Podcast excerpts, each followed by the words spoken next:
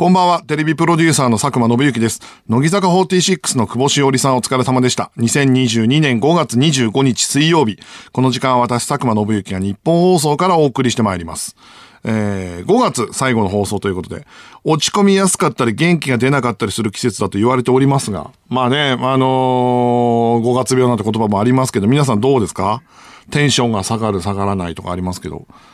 俺のテンションが、あの、下がったのは、あの、今このブースに入ってきて、えー、ラジオって Q シートっての台本以外で Q シートってあるんですけど、その Q シートのゲストが千葉雄大コミカド雄一郎になってて、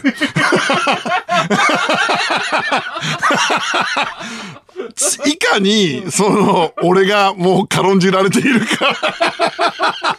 もう、コピペコピペ。あの夜を覚えてることに関して、ウェルカムトークって Q シート渡されてるからね、俺。おい。いかに俺が楽なパーソナリティだって思われてるか。びっくりじゃん、今ね。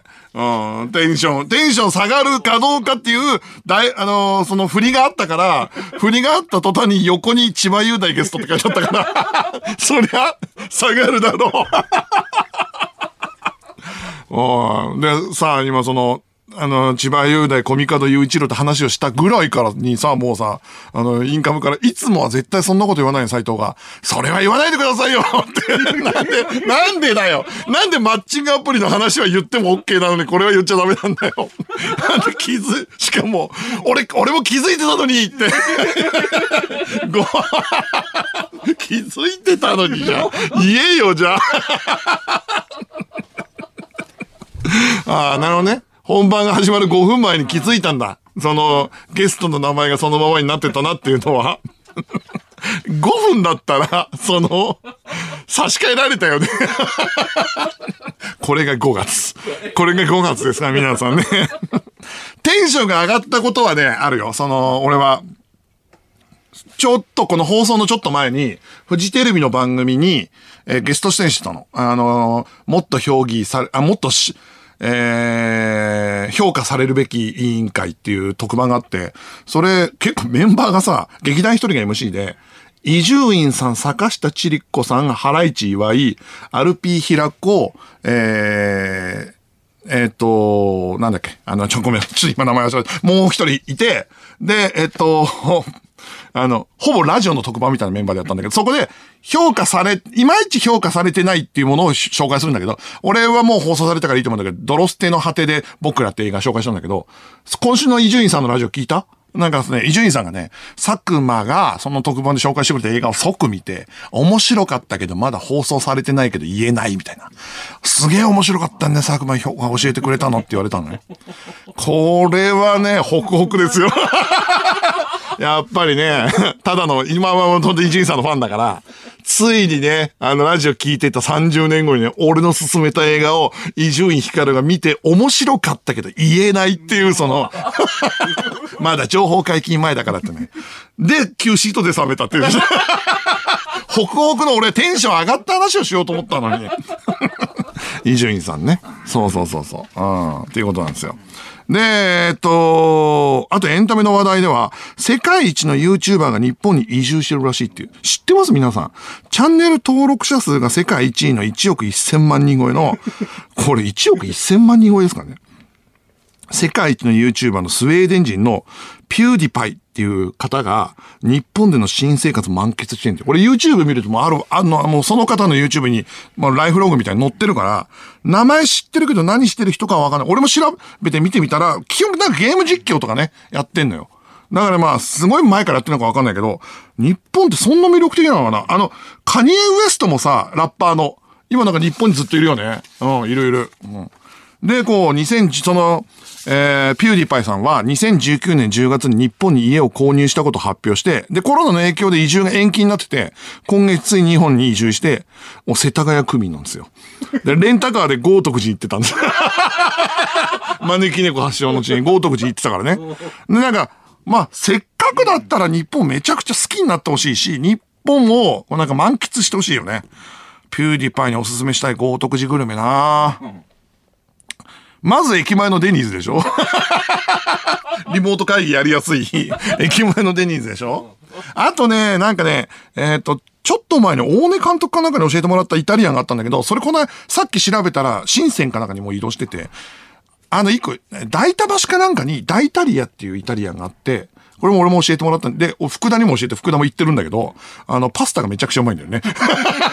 そうなのよ。これだからね、ピューディパイに行ってほしいなと思って。行ってほしいなと思ってますけどね。うん。あと、ラウワンにも行ってほしい。はい。もう行ってたのか。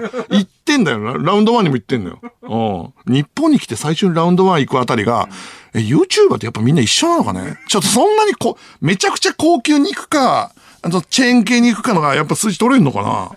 うん。取れ高がこう、ありそうだもんね、ラウンドワンね。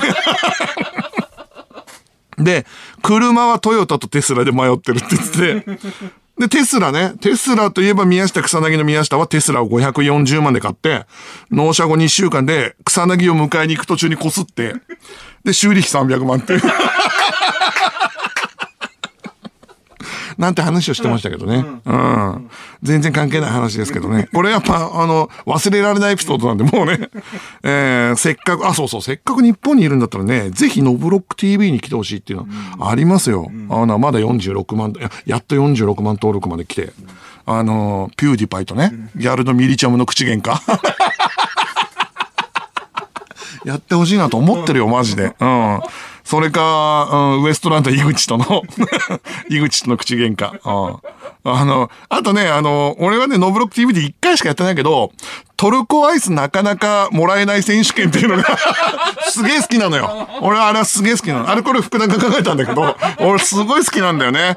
ノブロック TV で見てほしいんだけど、ただ井口が、ただ普通にトルコアイスのロケに行くんだけど、なかなかトルコアイスをもらえないっていうやつなんだけど、その中の二人目の挑戦者が、あの、左手を骨折してるから何の技も使えないっていう選手権なんだけど、なんで出てきたんだっていう。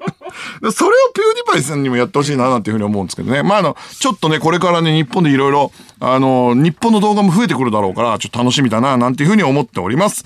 それでは今週も始めていきましょう。佐久間信之のオールナイトニッポンゼロ。改めましてこんばんは、佐久間信之です。毎週水曜日のこの時間は佐久間信之のオールナイト日本ゼロをお送りしていきます。あのー本日はゲストが来るのでね、あの、オープニング短めにしようと思いつつ、一個やっぱ忘れる、なんか、どうしても話したいニュース。あの、ジョーズね、映画のジョーズの子役がロケ地の警察署長になったっていう。エンタメニュースがありまして、えー、映画で偽物のサメのヒロを海面に漂わせて、周囲にいた大人たちをパニックに陥れる、二人の少年のうちの一人を演じた、ジョナサン・サールが、映画のロケ地となったマサチューセッツ州のマーサズ・ビニヤードと、これ、映画ではアミティ島って言うんですけど、そこのオーク・ブラ、ブラフス地区の警察署長に選出された。もう本当に映画の場所ね。あまあ、まあ、もしかしたら、その、警察署の間でも、もう有名だからお前行けよってなってるのかもしれないけど、これ何がすごいのかわかんないけど、おーと思うよね。なんだろう、日本で言うと菅健太さんが、菅健太くんが原宿警察署の署長になって、挨拶でスリーピースやるっていう。で、子さんの社員だけ、おお、スリーピースっていう風になる状態かな？うん、人に優しくの舞台はね、原宿だったんでね。で、ちなみに、この、マーサズ・ビニアト島の、になったジョナサン・サールさんのお父さんも、同じ島の警察署長やってたらしいんですよ。親子2代でね。へえ。おーっていう ニュース、ニュース。これどうしてもお伝えしたかったんで。お知らせです。オールナイトニッポン55周年記念公演、あの夜を覚えてる、一夜限りの上映会、in 東京国際フォーラム、ホール A 開催決定です。あの夜を覚えてるは3月20日、27日に上演された日本放送と濃密制作の生配信舞台演劇ドラマで、私、佐久間が総合演出を務めました。これ2公演で合計2万3000人以上の動員を記録したのですが、アーカイブ終了後のもう一度見たいというお答え、声にお答えして、東京国際フォーラムでの一夜限りでの、こうなんか、まあ皆さん有観客での上映会が実施が決まったと。で、開催日時は6月11日土曜日17時から、会場は東京国際フォーラムホール A。で、チケット発売中です。金額は税込み1500円と、すごいお安いです。え詳しくは公演公式サイトとツイッターをご確認ください。だってこれ映画より安いもんね。で、実際3時間ある、近くあるからね。うん。で、上映終了後にはキャストが会場に登場するアフタートークも実施します。今のところ三四郎の間、成海結衣さん、マネージャーさん役のね、で、作家役だった山口茂弘さんが登壇予定です。え、間は絶対こう、え、間って何？この夜、あの夜覚えてるの顔なの？ねえ。そしてアフタートーク実施にあたって事前に皆様からメールを募集します。あの夜を覚えてるを見た感想、質問、疑問などを送ってください。受付メールアドレスは、藤尾アットマークオールナイトニッポンドットコム。件名はあの夜でお願いします。えー、今週はゲストがお越しくださいます。日本テレビの橋本和明さんです。有吉の壁の総合演出で、僕とは東京03とスタアという番組で昨年ご一緒しました。これ久しぶりのテレビマンゲストということで、どんな話しようかなっていうので、さっき廊下ですれ違ったの、橋本 P にね。そしたら橋本さんが、佐久間さん、ラジオって本当に打ち合わせしないんですね。って言ってた。ほん、びっくりしてますっていうふうに言ってた。やっぱ、あの、日本テレビ出身だから。日本テレビはガチガチに固める。はい。台本も分厚いからね、ちゃんとね。うん。そういうところと真逆の文化にやってきた。過去に来てくれたテレビマンはですね、テレ朝の梶さん、TBS の藤井健太郎くんということで。なんだろうなこう、梶さんはこう、リンタマプロレス系でしょ？で、藤井くんはヒップホップ、そして格闘技系ね。で、えっ、と、俺はもうほんと、あの、バリバリの文化系。うん。文化系。うん。で、だから、あの、よく大倉さんが、あの、藤井くんっていうより、まあ、梶さんかな？梶さんチームの番組、ロンハーとかの番組のことを、あれは一軍の番組ですからね、次言うの。で、俺はそれずっと聞いてたの。まあ別にいいんだけど、まあ別にその、なんとなく意味は伝わる。でも大倉さん、その、俺たちが二軍ってことっていう。毎回言うんだ会議で、あれは一軍の番組ですからってすげえ言うんだよな。まあ、ということで、今回の日テレの橋本さんね、日本テレビの、まあ、橋本さんは多分文化系のものも演劇系とかも作りながら、あのメジャーな番組を作って、あの、マツコ会議や、あの、有吉ゼミみたいなのも作ってらっしゃるんで、そのバランスとかもお聞きしたいなというふうに思ってます。あの、テレ東の上出と三宅は農館ですからね。あの、テレ東チームは農館。それで、やっぱ、やっぱ、三宅とかも分類しようと思ったけど、やっぱダメだよね。最近のね、テレ東の三宅のツイートちょっと見てほしいんですけど、久しぶりに二徹したってつ、つぶやいたやつ。大学生だからね。久しぶりに二徹、この年の二徹はききついってつぶやいてた。うん、農館です。あのなんかどうやら、あの、特番やってんのかな？えっ、と、嵐の相葉さんとバカリズムの、なんか、相葉正樹の人生クイズってやつを、急遽まあやってて、それの編集してるらしいんだよ。で、さっきなんか俺のとこに LINE で、佐久間さん自信作、相葉雅紀の人生クイズが出来上がりましたつって、なんか事前に VTR を見て感想くださいみたいなの送られてきてね。で、え、俺プレベすんのと思ってんだけど、それ送られてきたんだよね。なんか5月の29日の午後4時から放送するらしいんだけど、それ送られてきて、なんか、でも農館だから返事してないです。うぜえと思って。はい。ということでメール募集しましょう。今日のテーマは日本テレビの橋本和明さんに聞きたいことを送ってください。バラエティ番組のこと、有吉の壁のことなどなど、受付メールアドレスは佐久間アットマークオールナイトニッポンドットコム、佐久間アットマークオールナイトニッポンドットコムです。メールを送ってくれたリスナーの中から抽選で5名に番組ステッカーをプレゼントします。ということで、佐久間宣行のオールナイトニッポンゼロぜひ最後までお付き合いください。ここで一曲、あいみょんで愛を知るまでは。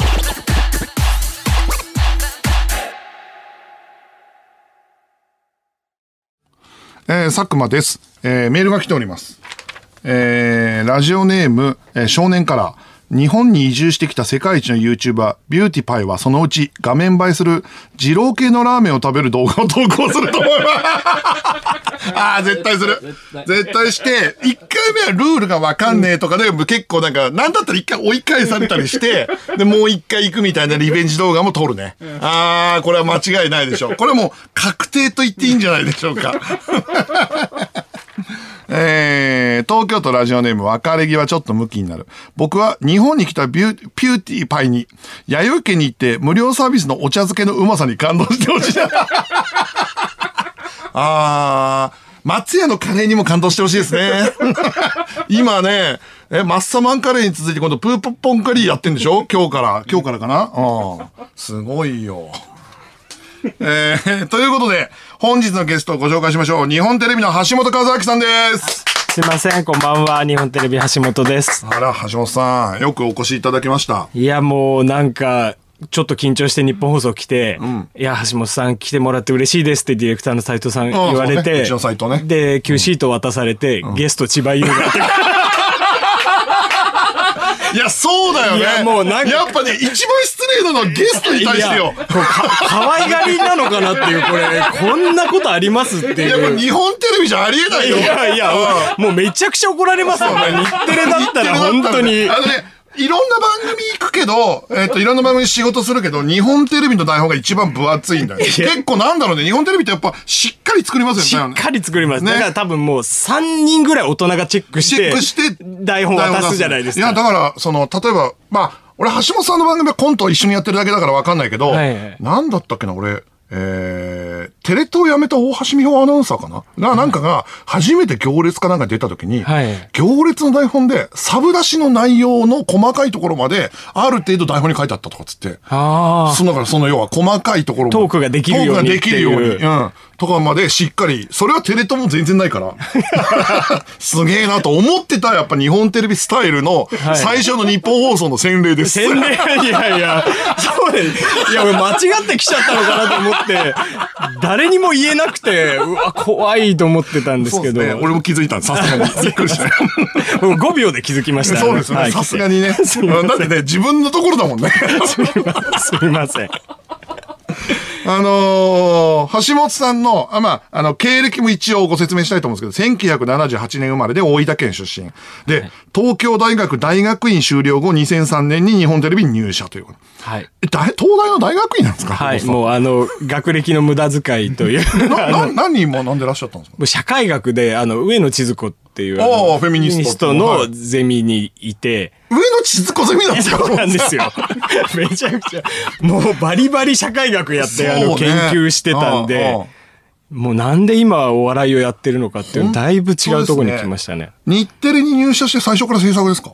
最初から制作です。あ、じゃあ AD から。AD からやって大学院でから AD って結構きついっすいや、よね。めっちゃきつかったですね。ん当時まだ、僕朝最初情報通って朝の情報番組来て、まだ当時、まだあの、徒弟性がもうね、激しい頃,、で。まあまあ、俺とか橋本さんが入った20年前って、まあマジテレビ界怖かった怖かっったですよ。めっちゃ怖かった時代で、で、大学院出てバリバリ一日研究してたのがテレビに入って、最初の仕事が深夜にコンビニで6万円分おにぎり買って、編集所に配るってあいう。で、俺は筋子が好きだとか、俺はおかかが好きだみたいな。そうそう。あの、俺も、あの、結構テレビに入って最初の時に思ったのが、なんでお前らディレクター全員のタバコの銘柄と、いや、そう、覚えなきゃいけない。コーヒーに砂糖入れるか入れないかを一覧渡されて、これ覚えなきゃいけない。マジでと思って。そういう時代ですいや、よね。そう、だ無駄な記憶力を発揮するっていう、あの時代でしたよ、うん本当に。東大に入った、入った記憶力を おにぎりの具の好み、このために勉強してたのかなっていう。そこで情報番組とかやってて、はいはいで、俺多分橋本さんに一番最初に会ったのって、なんかの舞台の時に見に行った後かなんかに声かけていただいた時そうですよね8年、10年前。10年前ぐらいですか。か、鍋プロのライブかな、なんか終わった時に、あ、佐久間さんですよねっていう。そう、橋本さんから声かけていただいて、あの、ファンみたいな声のかけ方に、すげえ嫌ですよね。お笑い部ライブ見に行って、普通に終わった後に、あの、他局のディレクターに、佐久間さんですよねって声かけられてもらって。で、その時に、俺は売れろっていうシチュエーションコメディやってて、で、橋本さんがマジカルラジオってっていうはい。SKE の、SKE のあの、シットコムを。シットコムやってて、で、まあなんかその時にシットコムお互いやってるからっていうので、かくちゃんが、しあの、マジカルラジオに遊びに行くみたいな、はい。売れろのキャラでっていうので、10年前、1回だけ仕事そうなんですよね。ね。その時に、あの、連絡、直接連絡させてもらって、そうですね出ていいですか、出しあの、出ていただいていいですか？って、そっからですよね。そっからです、そっからです。でもそっからな何年ぐらい ?7、8年ぐらい？あ。んまり。あの、だってね、別にそれぞれの局のディレクターだから、はいあと、まあ俺と橋本さんも、あの、まあ俺はラジオで話してるからあれだと思うけど、橋本さんもだけど、あの、まあ、ざっくり言うと人見知りに近いから、ちょっと。いや、もう、橋本さんもだけど。いや、もう本当に人見知りですもんね。あの、人見知りが無理してラジオに出てるっていう今ですもんね。やっぱりちょっまあねと、あの、会議の時とか、変な緊張感ありますよね。あの、んあるあるゼロさんとスターの時も。あるある。うんなんかね、人見知り同士が頑張って話してる。根っこは、いやでも人見知り多くないですかやっぱり、テレビの。おいおい、あ、藤井くんもそんな感じするし、はいはい。うん、人見知り、だから、梶さんとか、よく一世代上のディレクターって、はいはいあのーやばい人多いじゃないですか。その コミュニケーションで言うと。そのいや、そう、どこでも入っていける。どこでも入っていける、その、オタクというか、日本テレビの、あのはいはいレジェンドディレクターの高橋俊さんとか。俊さんとかもあの、行列とかね、全部作ってる、すごいもうレジェンドディレクター、レジェンドプロデューサーの人なんですけど、やばいんだよ、あの人のコミュニケーション能力とか。すごいですよね。どこにでもど、こにでも現れてね。いやもうなんか、土曜日かな、次来る芸人グランプリのこう審査員出た時に終わって、トシさんから電話かかって、ん見たよっつってう、コメントまとまってたねっつって、あそれどこまで見てんですかっていう、あの、とにかく急に電話かけてきて、はい。で、あの、絶対に諦めないから絶対にブッキングできるっていう いう人なんだけど、まあそういう人のが上の世代のはい。先輩たちで、その世代の下の僕らって、結構人見知りのディレクター多いですもんね。いや、多いです。なんかもう、陰に陰、割と文化系だし、僕ももうその、それこそドロステ見に行くぐらい下北大好きだし、そうですねあのもう、あんまりこう日の当たる場所に出たくない。その中で、日テレって逆に、でもなんかこう、なんつったらいいのかな。あの、俺の曲のイメージですけど、はいまああの、なんかこう、体育会というか、あ結構縦がしっかりしている会社のイメージああるんだけど、日テレって。ありますね。結構縦がしっかりしてる。そうそう。他の曲のイメージで言うと、TBS はそれぞれ個人商店だけど、まあ、あの、ダウンタウンさんとやってたリンカーンチームが結構がっしり、はいお笑いた、縦でやってて、で、フジテレビはそれぞれの個人商店って感じのイメージで。そうですねうん。で、日テレは24時間テレビとか、なんか曲を上げた行事で、もうとてつもないのがあるから、結果的に体育会の空気になるっていうイメージが、俺の勝手なイメージね。あの、みんなやっぱ知り合いになるし、仲良くなるし、うん一緒にやるじゃないですうんか。そのミュージックでもあれば、24時間テレビそうそうそう。みんな集まってだから。ら日テレの人たち結構知り合いですよね、みんなちゃんと。そうなんですよね。だから何かあったらすぐ電話するっていう関係だから、もう、あの、あの、昔みたいな体育会系じゃないですけど、でもやっぱ先輩後輩っていうのはちゃんとある社風ですよね。そうそうそうって思います、思います。いや、だなんか自由、テレ東さん自由だなっていそうう。ね、テレ東は本当にそういうの全くないですからね。うん今もなんか、あの、三宅から生放送中なのに LINE 来て、なんかこう、あの、いじ、いじんないでくださいよみたいな。うぜえと思って。そういう、本当いやいいそういう社風ですからね。いいテレ東社風は。ですよねあのー僕が、その、マジカルラジオの後に、えー次橋本さんと話したのは、多分、俺が有吉さんの、有吉のバカだけどニュース始めましたとかを深夜でやってる頃で、はいはいその時に、なんか、日テレの一緒にやってたスタッフが、有吉の壁って番組立ち上げてくれたんだよ、みたいなことを有吉さんから聞いたんですよ。はいはいはい俺多分特番見てめちゃくちゃ面白いなって思って、はいし調べたらプロデューサーが橋本さんで、あれ8年前ぐらいですか？8年前ぐらいですね、深夜に。んなんかもう当時やっぱお笑いすごいやりづらい。そうそうね、8年前だと全然ね、なかったもん全ね。然なかったからなんかやりたいですねっていう話をしてて、うんで、まあ有吉さんとご飯行く機会があって、なんかあの、その場でやりたいですねって話をして勢いで企画書を出したっていう。それが、あん時通るって、しかも、俺やっぱか、あん時の一番最初熱海でしたっけ？熱海ですね。熱海で一般人の人をひっくるめて自由にボケるって、俺やっぱあれ発明だと思ったのは、やっぱコント芸人って、えっ、と、バラエティ番組出た時に苦しんでるってよくあったじゃないですか、一時期。ありましたね。出方難しいんですよね。出方超難しいっていう、はいはい。その、漫才の人たちは平場でそのままキャラクターでやれるけど、つって、それと俺たちもずっと、その、なんていうか、テーマの一つだったのに、はいはい。有吉の壁見たら、やべえ、コント芸人そのまま特技分野でバリバリ笑い取ってんじゃんと思って、はいはい俺はあれ本当にマジで、俺考えたことになんねえかなと思って。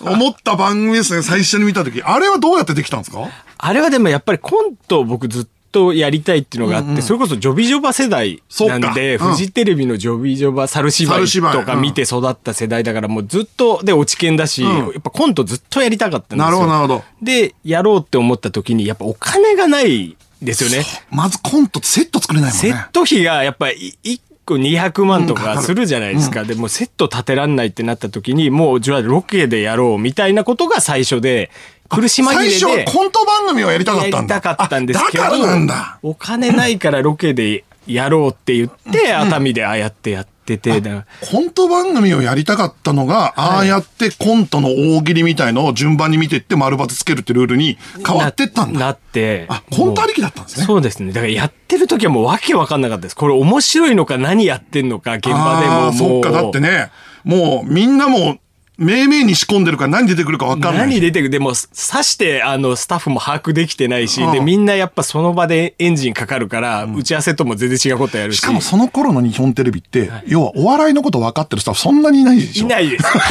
みんな手探り。手探りでねお笑いなんか好きなんですよねってうんいううんスタッフが、あの、今まで仲いいスタッフ集まったんですけど、みんな手探りだから。分かります分かります。あーこれ合ってんのかなって。だからやった時も、やばい番組撮ったんじゃないかっていう感じはあ。まあ、要は、下手するとドスベリドして。スベリしてんのかなっていう。んだけ安村さんが髪いきなり剃ったんですけど、んあれも、後で編集で見たら笑いますけど、現場はど、大丈夫なのかこれみたいなしかも日テレの文化っぽくないもんね。日テレやらないじゃないですか。まあ、あの CX でめっちゃイケ文法で結構なんかね、はいあの、反ったりとかっていうのははいわかるけど、一番眉毛とか反らないじゃないですか。反らない曲だからの髪とか。一番反っちゃダメな反っちゃダメな曲曲だから。だもんねあの、これ安村さんやったけどどうなんだと思って、だから心の中でもしかして流せんのかなっていうのもあったみたいぐらい。はいはい。やばいかもなと思って、編集入った時に、やっぱめちゃくちゃ面白かったんですよね。うん客観的に見た時に、ああ、すげえ面白いと思って、あ大丈夫だっていう体験だったんで、だやっぱ読めないぐらいの方が面白いですよね。ああ、やっぱりね、確かにその、現場出てみるまでどうなるか分かんないぐらいのやつの方が跳ねた時跳ねて、跳ねる時は跳ねるじゃないですか。滑る時は滑るけど、跳ねる時は跳ねるっていう感じでしたね。あれ、あとだからあの番組でやっぱびっくりしたのは、あ、有吉さんってこんなに笑うんだっていう。はいはい。まあもともとすっごいその、なんつうの、内 P の系のゲラは、のは分かってたけど、それまで、はそれ以降は、はい結構ストロングスタイルの毒舌とか、はいはいはいあのね、あの、じ、うん、自分の言ったことでフォローで笑ったりするけど、後輩と絡んで笑いですんって、あれあんまなかったですあんまりなかったんじゃないですかね。で、あの時に、やっぱ有吉さんよく自分でゲラって言ってますけど、あの、あんな笑ってくれるっていうのと、で、やっぱり、滑った時も面白いとこが多分見つけるじゃないですか。見つけて多分、ここが面白いんだっていうのがあるから、だからやっぱり安村さんってどっち転んでも面白いですもんね。そうね。いや、だ最近はだってもうね、あの、丸もらうと変な空気になるもんね。言ってましたよ、あちこち踊りでや安村が。はいあの、丸もらえないじゃない。はいだから安村は丸もらえないのが笑いになってるところあるじゃない。はいはいでも、あの、娘は丸を取ってほしいんだって。要は、ちゃんと娘はただの本当に丸抜で見てるから、はいはいあの、がっかりする。いや、だから、尾形さんもなんか娘が罰が出たっつってすごい落ち込んでるっつって、あの、いや、そこ持ち込まないでくださいよっていう、あの、こっちでは、どうしようもないですよ。それ、尾形は、現場で言うんだ。尾形さんは本気で丸をもらいたいと思ってるから、やっぱ、すごい、いや、なんかすごい人だなと思って、やっぱ8年やっててうん。うん、本気で罰なことに怒ってるかあらー、すごいっすね。いや、こ今日の放送もなんか、アイナプーが盛り上がってなかったですねっていう、あの、アシスタント、あの、しおりちゃんの代わりに今日アイナプーが代打うんあのなんか整で。形告白したみたいなニュースでしたけど。はいはいやった時に、あの、ネタ終わった後盛り上がってなかったですねって言ったのに、本気で怒ってましたね。いや、この熱量すごい、やっぱりこの、どっかで流したくなる中で、8年経って未だに本気で怒ってるっていう。あのー、有吉の壁でやってみて、はい。あ、この人こんなに跳ねたん、嬉しいな、みたいなのってやっぱ結構あります？その、元、まあ、安村が最初のその代表格だと思うけど、はいはい。例えばシソンヌとか、いや、二郎さんとかやっぱりすごいなっていう、うん。やっぱり仕事してみて、こんなにこうスイッチ入った瞬間とか憑依するっていうだ。って有吉の壁までは、えっ、と、シソンヌって、面白いの全員知ってて単独もめちゃくちゃ面白いけど、はいはい。平場は、二郎さん喋んないから、はいはい。あの、まあ、忍くんが、長谷川くんがね、孤軍奮闘してたけど、だからどうやってバラエティに俺たちは、こう、うまく使ってあげればいいのかみたいな気もことよくみんな結構考えてたとこ時に、はいはい。うわ、これはもう正解中の正解で、まあ平場じゃないけど、そうですよね。だからシトンヌさんやっぱ面白いというか、シトンヌ面白いからなんか仕事したいなっていうのがずっとあって、で、壁ってやっぱりどんどん新しい、うんこう、コント型が強い人が入ってきてもらうってことが大事だから、あの、入ってほしいんですけど、一応、最初だからオーディションやった方がいいんじゃないかっていう話になって オーディション聞いた聞いた。そう、で、これはちょっと、いや、俺も失礼、いや、ちゃん、シソンヌオーディションいらないでしょって思うけど、一応じゃあ、や、やりますかって言って、うんあの、やった時の話が、未だに笑い話としてずっと佐久間さんのああ、言ってた言ってた。シソンヌがね、なんだっけ、あの、ここ、海だと思って、あの、なんか泳いで、なんか、なんかキャキャラクターやってくださいみたいなこと言ってはいは言ったんですねい。で、そ、そうですよね。で、そこで、でもそれはあちこちオードリーで、あの、ソンさん話すのがきっかけで佐久間さんから、あの、メール来たんですよね。そうそうそう。えっと、さすがに、オーディションの話をするから、オーディションのやってることとかも言っていいのかどうか分かんなかったから、橋本さんに久しぶりに LINE して、あの、シソンヌがこういう話してるんで、これ出ちゃうんですけど大丈夫ですか？みたいなメール、LINE 送ったのかな？そうです、そうです。うん。で、その時に、あ電話して、あ全然大丈夫ですよって話してるうちに盛り上がって、東京03とスタンダそうそう、っていう。東京ゾルンとスターになった。はい。割ときっかけですよね、あれね。シソンヌの話そうだ、そうだ、シソンヌの有吉の壁話がきっかけですねきっ。かけですよ。あれもう一回連絡取り合うようになった。取り合うようになって、話すようになったのって、それがきっかけだったんで、あ、いいこともあった。なんかずっと心苦しいなと思ってたんですけど、そのオーディションにオーディションに関してはもう全然、だって、もうキングオブコントチャンピオンだもんね。チャンピオンですから、でもあまりにやっぱテレビ出てなかっ出てなかったたんですよね。あの頃はその時に。だから、ちょっと、どういう感じなのかなっていうのが。ちょっとメール来てます。えーラジオネームキャッチャー揚げ物。有吉の壁にはまだ世間的に有名じゃなかったり、とにかく明るい安村さんみたいに、有吉の壁から人気が再燃したりする人が多いなと思いますが、そういう人、いわゆる壁芸人はどこから見つけてくるんですかっていう。どっから？ああ、でもなん、やっぱりコントが好きなんで、コント面白いなと思ってた人ですよね、なんか。俺も行くけど、橋本さんも単独ライブでよく会うもんね。よく会います。もう本当に。あ、また佐久間さんと会ったよく会うなっていう。パターンやっぱ結構多いですよね。うん会いますもんねいや、だやっぱライブ行って、あとはやっぱちょっと本当にコント師不遇じゃないですか、どっちかっていうとバラエティ文化の中で。やっぱちょっと、こう、溜まってる方が面白いんじゃないあかっていう。なるほどね。うん、わかりますわかります。うん。でもう中さんとかもやっぱりそこがあったじゃないですか、あの時期。なんかこう、もう中は、もともと川島さんとかが面白いって言い始めたんでしたっけ？で、有吉さんのラジオか。ラジオ。ね、有吉さんのさラジオ、福友やってるから、そうか、サンドリか。サンドリでめちゃくちゃ跳ねて、その後、もう、有吉の壁の大喜利で無双したんですよね。そうですね。うんあの時の空気ってどんな感じなんですか？もう中が爆発した時のあ収録。いや、でもなんか、やっぱり、うわ、来たって、黒船来たって感じありますよね。うんで、真似できないから。で、しかも周りの芸人も、なんか、なんつったらいいんだろう。すげえと同時に嬉しそうな空気もありましたよね。いや、ありました。もう、跳ねてて。だから、そこまでの大喜利って、どっちかっていうと、壁の大喜利って、その、キャラクターといそうね。うか、あとはだから有吉さんのいじりありきの大喜利みたいな、はいはい川島さんとかは別だったけど、そうなんですよ。だから、尾形 VS 渡りみたいな、あの、ものが面白かったりっていう中で、いや、この角度の大喜利来たっていう感じはやっぱすごいあったんですよね。でも、あの、本人はそんなに受けてるってことも気にしてない感じがやっぱりすごい面白いなと思って、いつも通りのことをやってるっていう感じで淡々とこう、やってる感じです。もう中、安村、シソンヌとか以外で、あ、なんか壁でこんな面白かったんだと思った人ってどんな？ああ、でも今結構、この間ブレイクアーティストやってジェラードン。ああ、ジェラードンね。まあ、ジェラードンはまあずっと面白かったけど。いや、ずっと面白かったまあでも壁にははまり始めましたね。なんか、こういうのやるんだっていう、こう、金曜ロードショーをちょっといじって面白いやつやったりとか、だからやっぱりどんどん、あの、カモメンタルとかも、あの、そうだ、カモメンタルも確かに壁で、ちょっとなんかまああの、あのーポップなところも出せるようになった感じがしますね。そうですね。多分、あの、こう、壁にアジャストしなきゃいけないのがちょうどポップになるからいいのかもしれないですよね。うんうんあ自由にやらせるとね、自由にやらせると、その、ションベンの話とか始めるから。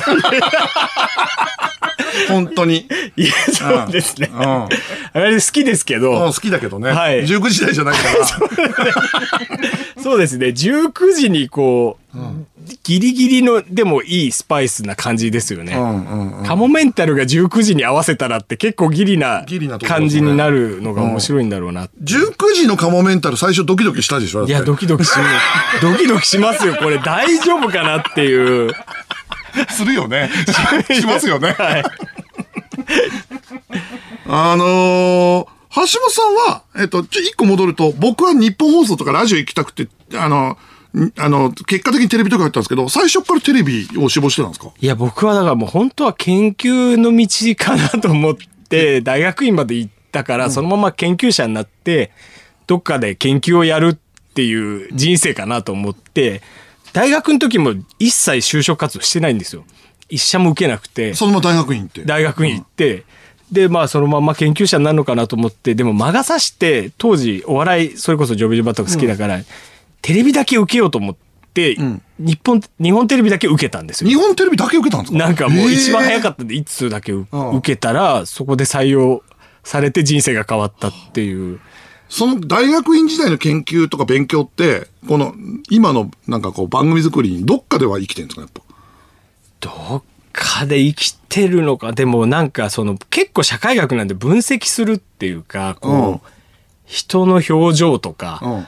いろんなものを見る習慣だったんで、あの、すごかったんですよね。授業も、上野先生の授業すごい特殊で、ディズニーランド行って、カメラの写真、あの、当時映るんですみたいなのを、使い切ってくださいっつって、何でも撮っていいんですよ。40枚ぐらい。で、撮った写真バーって現像して、何撮ってるかを分類して分析するっていう。はと人間いっぱい撮ってるやつもいれば、風景撮ってるやつもいて撮ってきた橋本さんを分析されるってこと？されるっていう。で、そこでひ人間との距離感とか、どういう思考の人間だってわかるじゃないですか。であなたはあなたはこういうことなんだとか、こういう写真が多いんだとかじ。ゃあ、それがだから、結果今芸人を見る目に役立ってんだね。それはすごい役に立って、で、その後会社入ってからも笑ってこらえてだったんですよ。でおおストロングスタイルロケ番組に。で、ロダーツの旅とか行ってたから、そこでやっぱり人をすごい見るというか、どういうタイプの、オチを言うタイプの人がいれば、うんオチは言わないんだけど、なんか雰囲気が面白い人もいれば、いろんな人いるな、みたいなのをやって、そこでその人見知りの克服と、ああ、わかる。やっぱり、あの、お笑いだけ、僕はテレビチャンピオン育ちで、はい橋本さんも笑ってこられ育ちかもしれないけど、はい人見知りの人間が、はいやっぱ一回ロケ番組とか素人番組に入れられると、あの、人間なんかちょっと変わりますよね。いや、かわいや、それがないとやっぱ そ無れがないと理だと思って。テレビ界無理でしたよね。俺も無理だったと思う。いや、だから何十人も知らない人に何やってんですかって、うんなかなかいけないじゃないですいけないいけないうんか。畑作業してるおじいちゃんに何やってんですかっていけないから、それをやることがやっぱだいぶこう鍛えられるっていうか、動じなくなるんですよね。すごい番組ですね、笑ってこらえてって。いや、すごいと思います。なんかだから一時期みんなディレクターやっぱ笑ってこられて通ってたんですよね。あ、日テレの人たちは。日テレの人たちはそれでなんかあれなんですか？あの、うん、どういうとソルジャーになってくるんですね。そうだ当時なんか吉川さんって吉吉川さん伝説のプロデューサーですね吉川さんの僕吉川藩だったんで、みんなその笑ってこられてに送り込まれ、送り込まれ。うんそこで鍛え、うん面白いインタビューを取り、うんっていう人のの機微も分かるようになり。なり、うんで、オチが終わるまでは話し続けるっていうことをやって、なんか、こう、ソルジャーになっていくみたいな文化でしたね。いや、一時期のテテレ東もテレビチャンピオンそうでしたから。でもやっぱりそうですよね。はい向き合って、向き合って、一般の方と向き合うのと、あとは被ってない選手権を考え続けるっていう、その,、はいはいその二つ、企画のをこう企画の作るっていう。考えるっていうのがそうだった。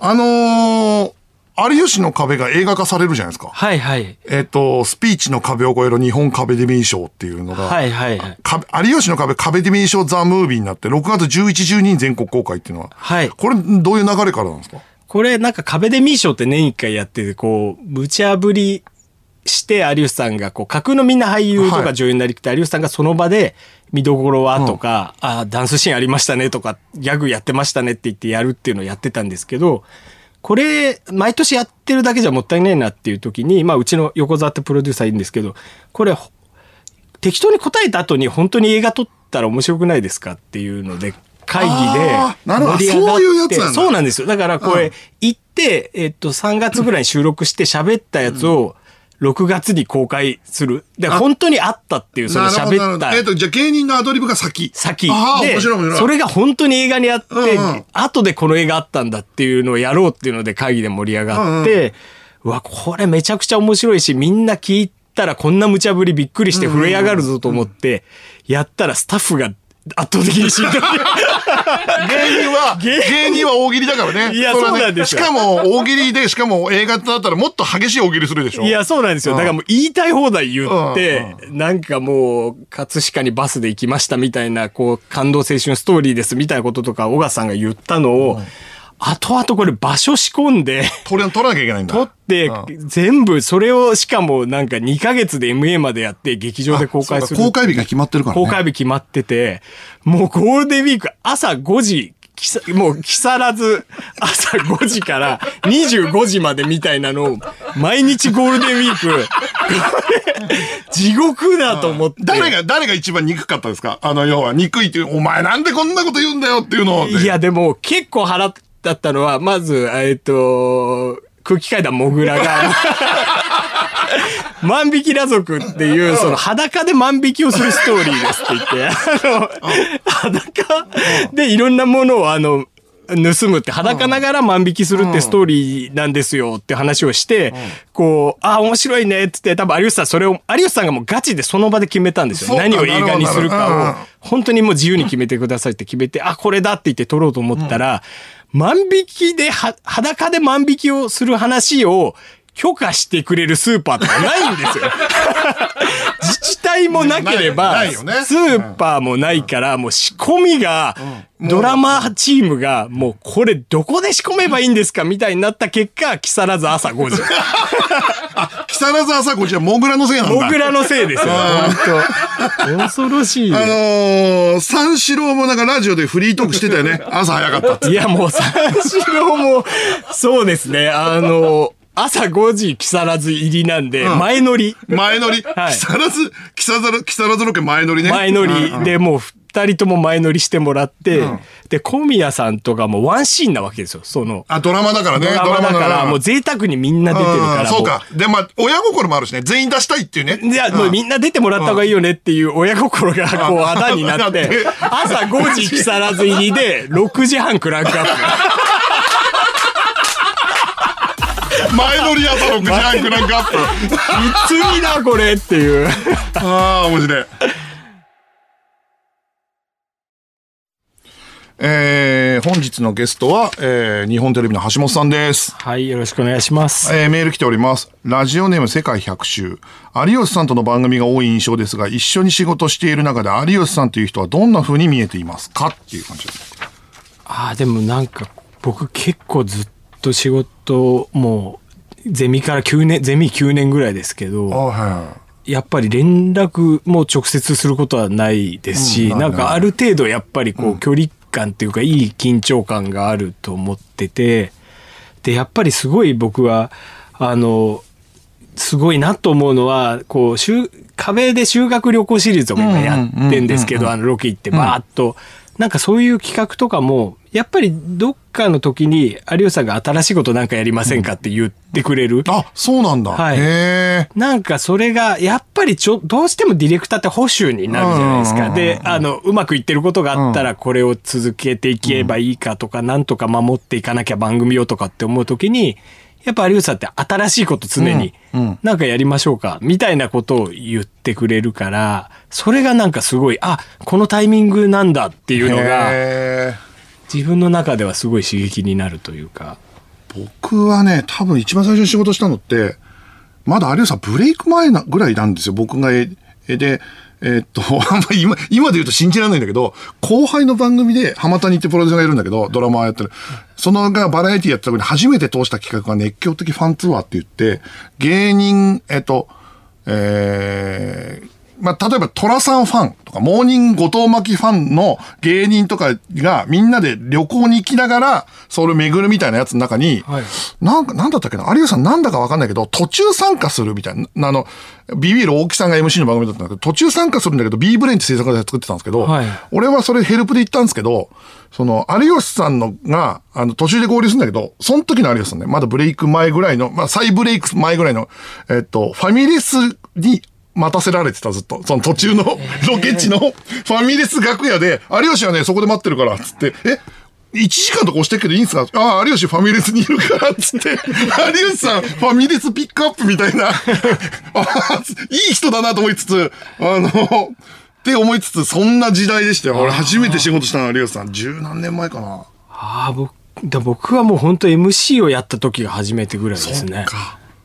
で、その時にやっぱりめちゃくちゃ面白いな、有吉さんと思って、はい。やで、ゴッドタンになんかその、えー、あだ名芸とかでブレイクする前ぐらいから、M 女オーディションって企画とか、そういうのに出てもらってたんだけど、やっぱ有吉さんって、その、こっちが用意したのを、まあ、ゴッドタンではそうなんですけど、ぶっ壊してくれるんですよ。ぶっ壊して展開作ってくれるから、はいはいゼロの方に。で、それに劇団一人とかが喜んじゃうから、はいはい。そういうので、毎回毎回なんか新しい風に転がしてくれるってイメージあったないや、そうですね。だから、あの、コロナでロケができなかった時に、あの、壁が最初始まって、始まった時に本当にコロナで、うんうんもうロケ行けなくなっちゃったんですよね、一般人の壁が。で、あ、これ、番組続けられるかなって言った時に、もう、苦し紛れにスターの自宅、うんうん。中継選手権って言って、うん。あの、みんなスタあーになりきって、自分の自宅から中継するんですけど、モノマネしてるからスターの自宅ですっていう、まあ、すごい荒い企画ですけど、あれもやっぱ、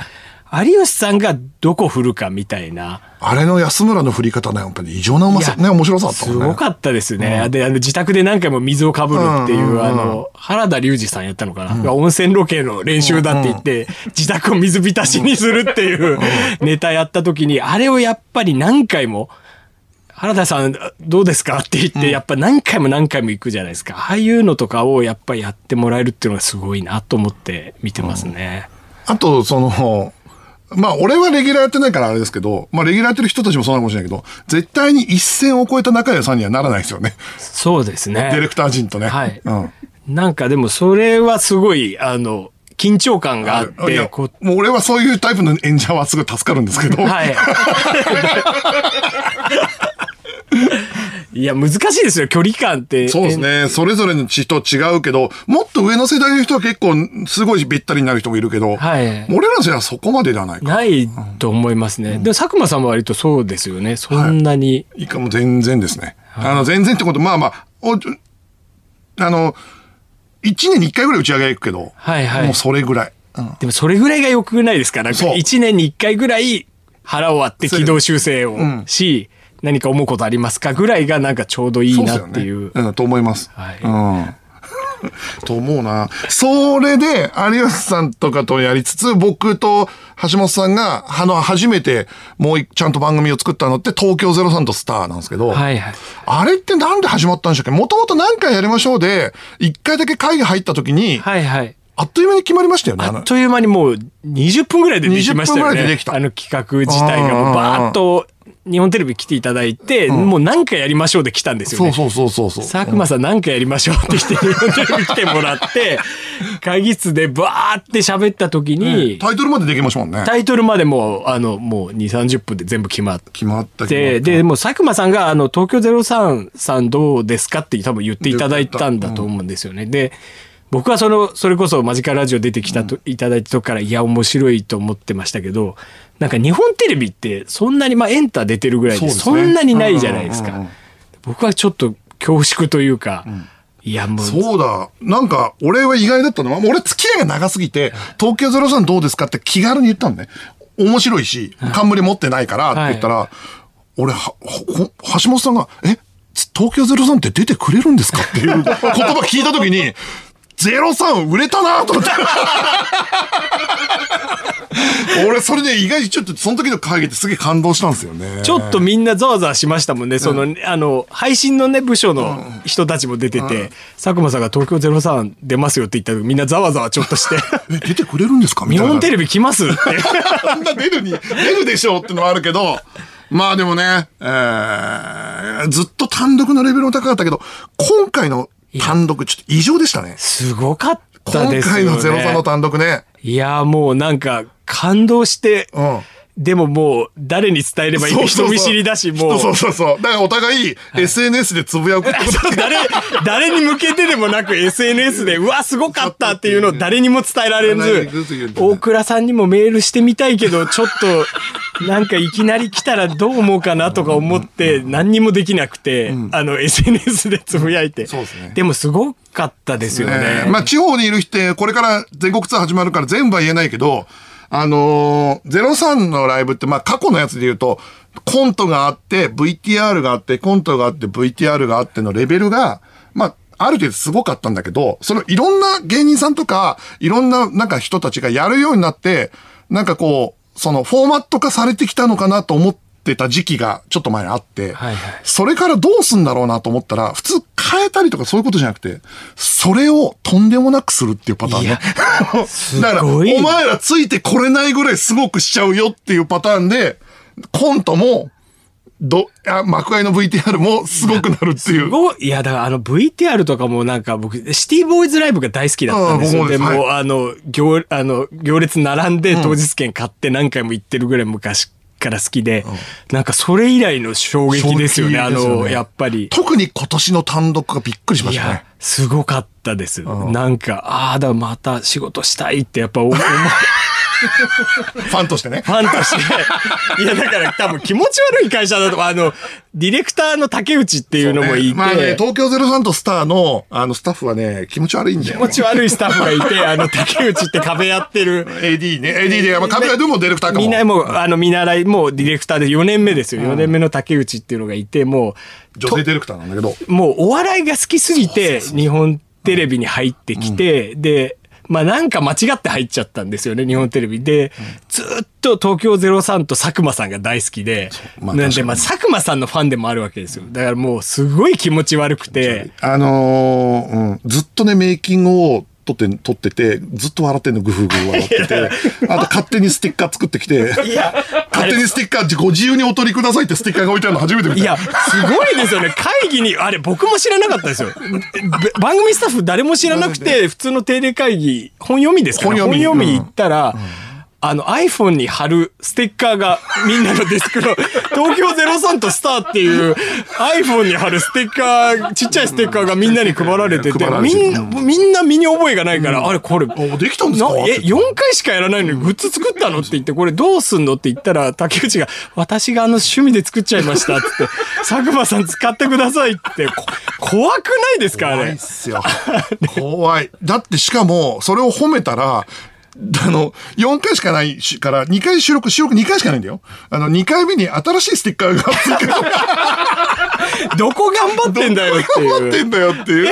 あ あで、なんかちょい役でも出たんですよね。居酒屋の。そうそう。えっ、と、なんか、あえっ、と、えー、なんか急にあれですよ。メイキング撮ってる時に、はい自分で急に撮ってたら、ちょっとこの間有吉の壁で有吉さんにエキストラの演技を褒められたんですよっていう風に言い始めて、撮ってるディレクターが、あ、そうなんだ、と思ったら。飯塚さんちょっと私の演技見てもらっていいですか？って言って。もう講師近藤はで、鼻出しでこのエキストラの演技、てめえふざけんじゃねえよって演技を、飯塚さんに見てもらって、飯塚さんが突っ込んで面白くなったの。そしたら急遽、その、あの、東京ドラのスターの中で、店員のエキストラがいた方がいいだろうってなったのよ。あの、そしたら、あの、じゃあ誰やる？って言ったら、うん。だまあ、多分だ、飯塚さんが言ったのかな？あの、竹内さんがいいんじゃないって言ったら、普通さ、スタッフって一回さ、いやいやいやって言いますじゃん。やりますよねそれが、その、私で大丈夫ですかって。いや、もうずうずうしいですよね。いよいや、でも、日テレスタッフ新世代だと思った。いや、新鮮。で、みんなだから褒めまくるじゃないですか。佐久間さん嬉しいです。最高です。つって、飯塚さん最高ですって言って、あみんなこれ迷惑じゃないかなって本当思ってたんですけど、角田さんだけすごい嬉しそうだったから、よ 角ちゃんは褒められるのにう、ね、飢えてる。あ、よかった。竹内のいる意味あったと思って。ね。竹内がいると、角ちゃん嬉しそうですいや、嬉しい。そうで、もう、あの、あの、一回リハ終わった後に聞くもんね。どうだったって。そう、角田さんが聞くようになっちゃって、あの竹内どうだった？って聞くようになっちゃってる。うん。でも、一緒に仕事してみて、東京ゼロのスターやってみて、やっぱり、俺は売れろで分かってたから、ある程度知ってたけど、日テレのスタッフの皆さんも、03ってこんな真面目で面白いんだってびっくりしたでしょ？すごいびっくりして、で、あと本も、勝手に稽古して勝手に直してくれるあのね、んですよ、そうそう、そうなのよ。東京03とスターって本が、と収録の10日前ぐらいにあると、本読みするわけ。本読みして俺たち直しますって言うと、あ、直したやつどのぐらいに来ますって言われて、はいあこのぐらいですって言ったら、あ、ってことは2回稽古できんな。こっちでやって、ちょっと語尾とか変えちゃいますって言って、稽古やってくるんだよね。すごい。3人で。そんな芸人で見たことないよ。よね。いや、だから、いや、すごいと思って、で、なんかこれちょっと見たいなと思っって人力車でやられてるって言って、あの、フルーツパーラー高野の差し入れだけ買って、見に行ったんああ、ですけど。そうだ、橋本さんが。そうなんですそういう意味で言うと、橋本さんも気持ち悪いからね。03の稽古がちょっと見てみたいって言って。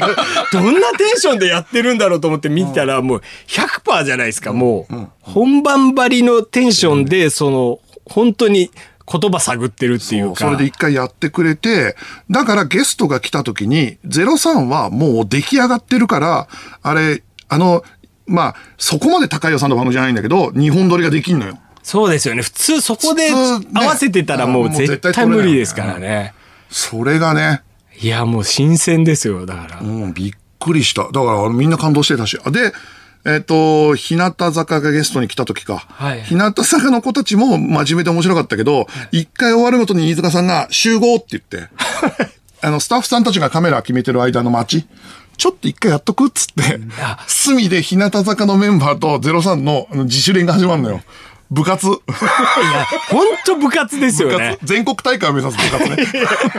で、だんだんあの、強強豪校の目になっていくんですよね。日向の日向のメンバーがね、松田好花とかが、あの、飯塚さんを見る目が、本当あの、全国に連れてってくれる部長を見る目になってるいや、だから、あの、そうや、この人についていけば大丈夫なんだっていう30分ぐらいでその目になっていくっていう。うん。で、みんな、あの、一回リハが終わった後、日向のメンバーが一回飯塚さんを見るっていう、その、どうでしたどいうう。でしたって目で見る部長どうでしたっていう目が。っていうそうそれをずっとニヤニヤしながら撮ってる竹内っていう。あーのそうそうそう不思議な現場でしたよね。不思議な現場だったなと思いますね。だから去年一回やって、はいで、まあできればまたやりたいですね。そうですね。なんとか今なん年とか今年ややりたいっていう話はもう話を。し進めてはい進めてるけどしたいよねっていう話ははい二人でしてて、まあやるんだったらこういうこととかやりながら準備したいなって言ってたし、はい。東京03に会うと東京03はあの顔がもうそのおラブラドールレトリバーみたいな顔しててあのいつですかっていうその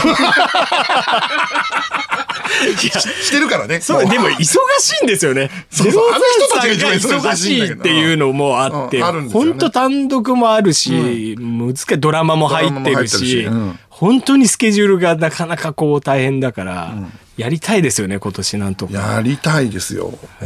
前向きになんとか。それはね、ちょっとなんか今、あの、一緒に準備してやりたいななんていうふうに思ってます。橋本さんがはい、この後、テレビ界でやりたいこととか、こういう番組作りたいとかってあるんですかいや、でももうなんか、本当は、やっぱりコントへの愛はすごいあるから、なんか、コントをひたすら作れる場所がなんかないのかなって、その、売れてる売れてない関係なく、出しどこもどこでもいいし、なんかロケコントでもいいし、なんか作れるものをみんなが応援してくれる場所ができたらいいなっていうのはなんか理想そうか。漫才劇場とかはあるしけしね、はいはい。漫才は、あの、ネタ番組もほぼ結構漫才が多かったりするから、はいはい。うん、コント。いやだあの佐久間さんに教えていただいてダウのライブも今週行ってきてやっぱりすごかったんですよね、あ本当ですか？新作俺も週末に行きますけど。うんいやすごかったなと思ってなんかああいうやっぱりコントの熱量を伝えられる場がどっかにないとなるほど。寂しいなっていうのはああ、コント番組作れたらいいですね。はい理想です。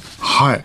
えー、ということで、えーそろそろお時間なんですが、また遊びに来ていただきたいと思います。本日のゲストは日本テレビの橋本和明先生、ありがとうございあました。りがとうございました。えー、ここで一曲、ザ・ラブ人間でコント。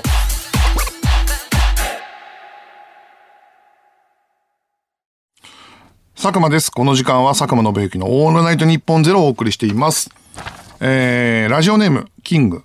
えーこの番組のスタッフが佐久間さんと一度も飲みに行ったことがないというのは、佐久間さんのスタッフと演者がベタベタするのは良くないという信念を受け継いでるからなんですね。佐久間さん、最高のスタッフに囲まれてるじゃないですか。くそ、がんじがらめになってしまった。自分で言った言葉により。いやいやいや、でも、あのね、一年に一回は俺ゴッドタウン行ってるからね、ゴッドタウンのスタッフは。まあ一応ね、あの、今年のお正月とかにも、ちょっと空いた AD 陣だけと俺で、あの、行ったし、とかってあるから。4年だよ一回も行ってないんだから。4年やってんのだ、この番組。えー、では、明治とのコラボコーナーに参りましょう。企画書は甘いラブレター。明治は季節のイベントごとにチョコレートの楽しみ方を発信しているということで、このコーナーでは季節のイベントごとの企画をリスナーから一行の企画書にして送ってもらっています。今回のテーマは運動会です。えー、1枚目です。えー北海道ラジオネーム、懲りずにミニラーメン。潰れかけのパン工場で主人公は頭を抱えていた。パン食い競争に最適な形のパン開発という小学校からの依頼。だが、ドーナツ型では形が崩れ、食パ食パン型では風の影響を受けやすい。工場再建をかけた仕事が難航する中、リレーの練習を見学していた主人公はバトンを見てついにひらめく。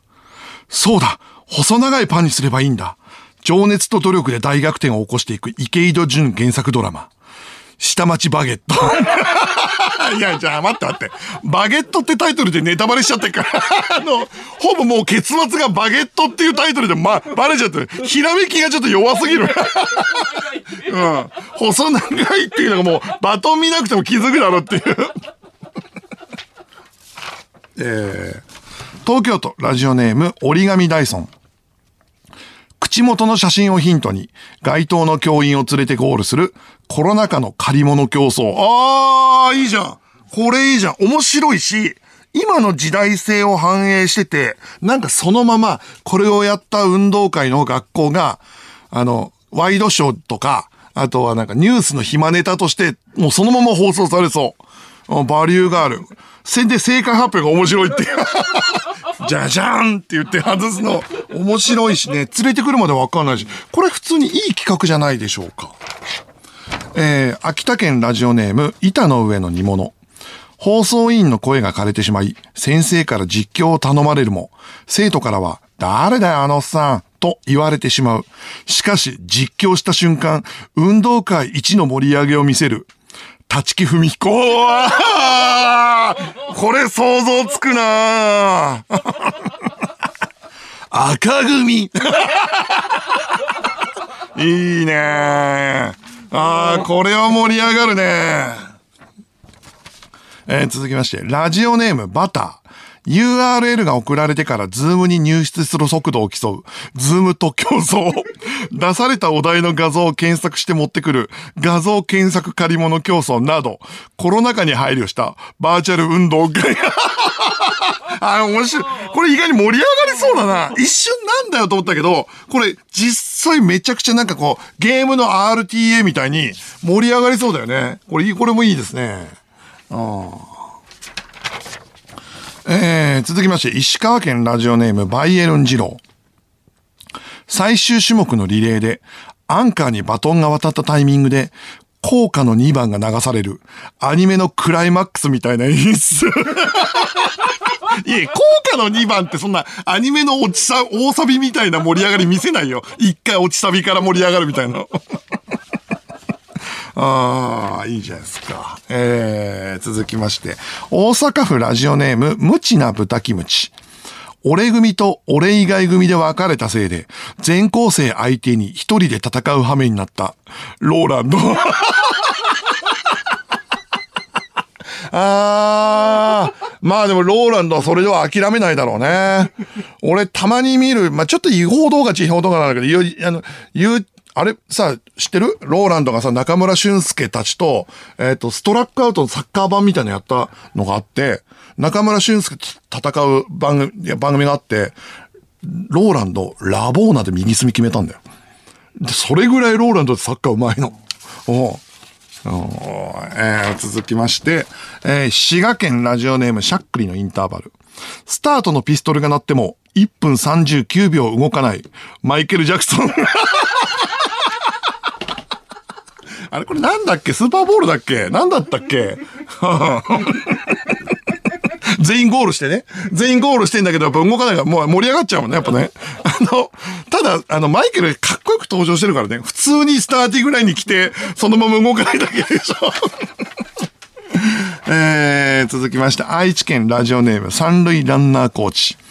運動会の騎馬戦にて、相手の土台部分の足元から崩すために、カーフキックを炸裂させる堀口教授が、やだなやだよ騎馬戦でさ、あの、ふくらはぎの裏あたりをさ、壊されんのやだよ巻きつきながらさ、3発ほど食らって、膝からこう沈んでいくっていう、反則だしな、大体。はー、怖え。えー、香川県ラジオネームガイルガーゴイル。借り物競争で1位となった債権者に、相変わらず人から借りるのだけは得意やのう、と嫌味を言いながら現れる、南の帝王。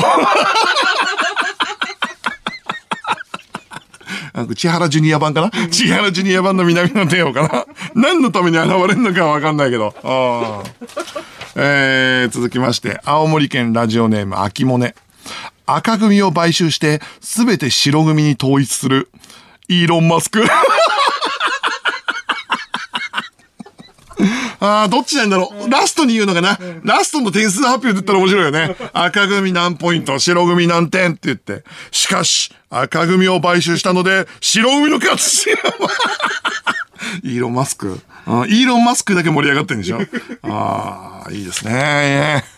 えー、今週は以上。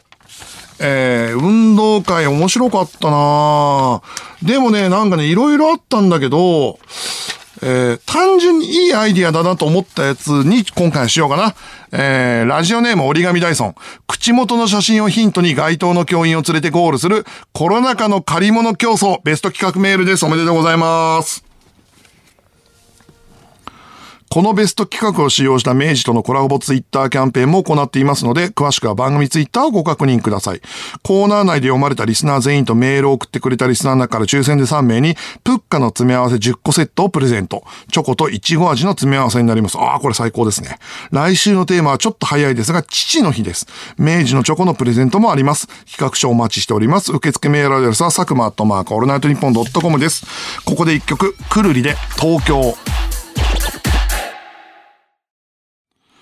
佐久間宣行のオールナイトニッポンゼロそろそろお別れのお時間です。今夜放送されたこの番組はラジコのタイムフリー機能でもう一度聞き直せるほか、Spotify のポッドキャストでもこの番組のアーカイブを無料でいつでも聞くことができます。